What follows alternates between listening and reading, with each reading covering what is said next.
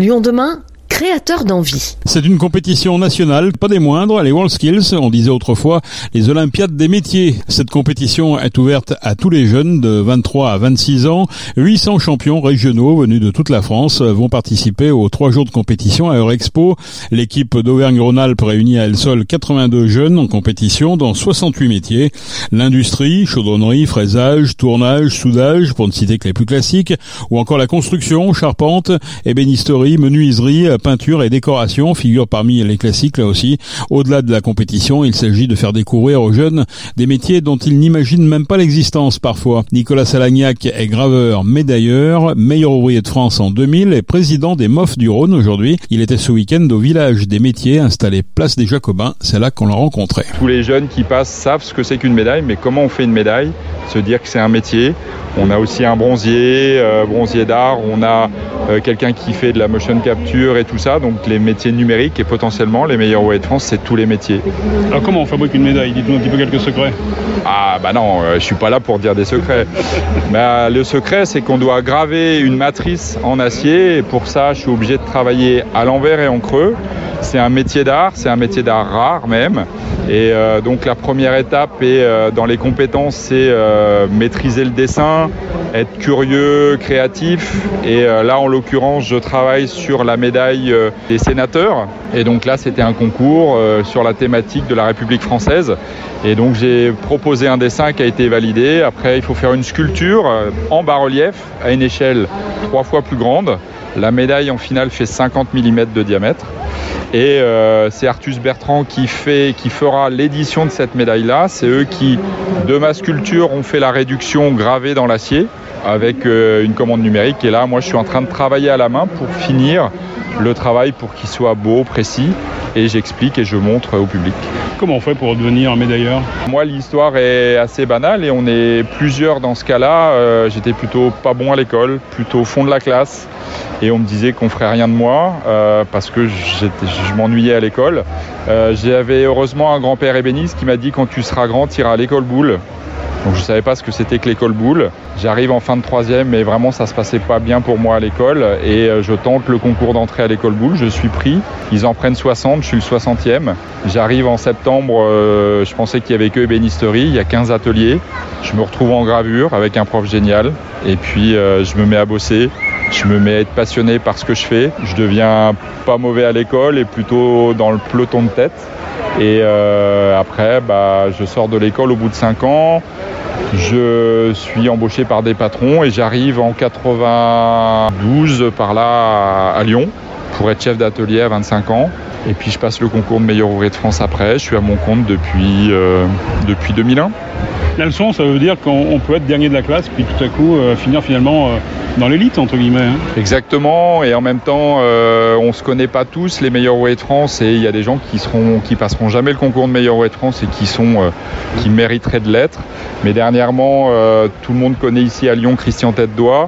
Bah, je découvrais un tout petit peu plus son parcours et le fait que, pareil, ça se passait pas très bien pour lui à l'école, et qu'à 13 ans, il a trouvé la possibilité de partir en apprentissage. C'était un an avant euh, l'âge légal et euh, il évoque que ça a été une chance pour lui puisqu'il avait un an d'avance sur ses collègues qu'il a rencontré. C'est toujours pareil, hein, c'est quand même une, une, question de rencontre. Il a rencontré quelqu'un en cuisine euh, et ça lui a donné des étoiles dans les yeux. C'est quasiment tout ce qu'on a vécu plus ou moins. Donc la mission aussi des meilleurs de France, c'est de pouvoir redonner ça. Tout le monde ne deviendra pas graveur médailleur, tout le monde ne deviendra pas grand chef étoilé euh, comme Christian Tête d'Oie.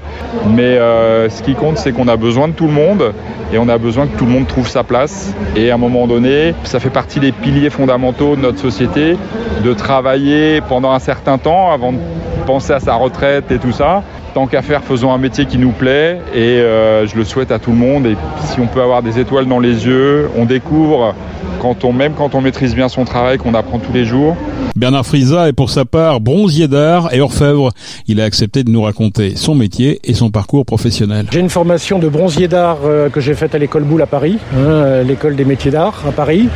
Euh, et je me suis installé à mon compte après avoir enseigné à l'école Boulle. Je me suis installé à mon compte en 2010 sur Lyon. Mon métier consiste à restaurer et à fabriquer tous les objets qu'on peut trouver dans la décoration intérieure, que ce soit du luminaire, que ce soit de la sculpture en bronze, que ce soit ce qu'on appelle la serrurerie décorative ou du bronze d'ameublement, tous les bronzes que vous avez sur les, les meubles en, en l'occurrence. Ça peut être aussi de l'orfèvrerie, de l'art liturgique. C'est extrêmement varié et diversifié.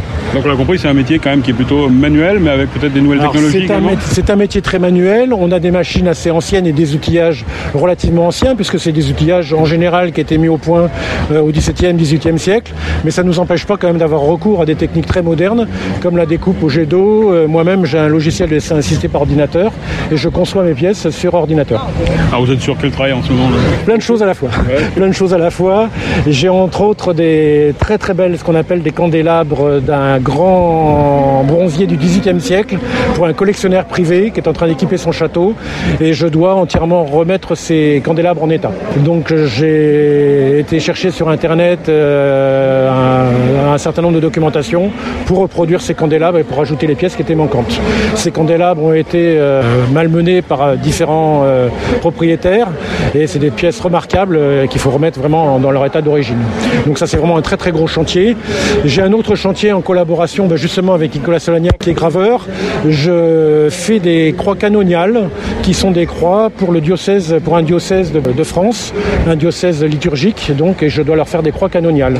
Donc ce sont des croix qui sont en argent massif, qui vont être émaillées ce qu'on appelle nous grand feu, c'est-à-dire c'est un émaillage vraiment haut de gamme et qui vont être après dorés à leur fin. Et c'est des croix qui sont remis donc à des chanoines dans les, dans les diocèses. Euh, après j'ai un certain nombre de pièces à restaurer euh, pour des particuliers, pour des antiquaires. Euh, je dois aussi remettre en état des, chandeliers et une croix pour une, grande basilique. Voilà, j'ai beaucoup de, beaucoup de, chantiers en cours. Quel message qu'on peut donner aux jeunes alors qui voudraient se lancer dans ce métier, puisqu'il y a déjà beaucoup de, de de, de débouchés. hein. Ça semble être un métier de niche quand même. Alors c'est un métier de niche, Euh, on est peu nombreux c'est vrai, mais il y a encore beaucoup de travail, ne serait-ce que pour la, restauration du patrimoine.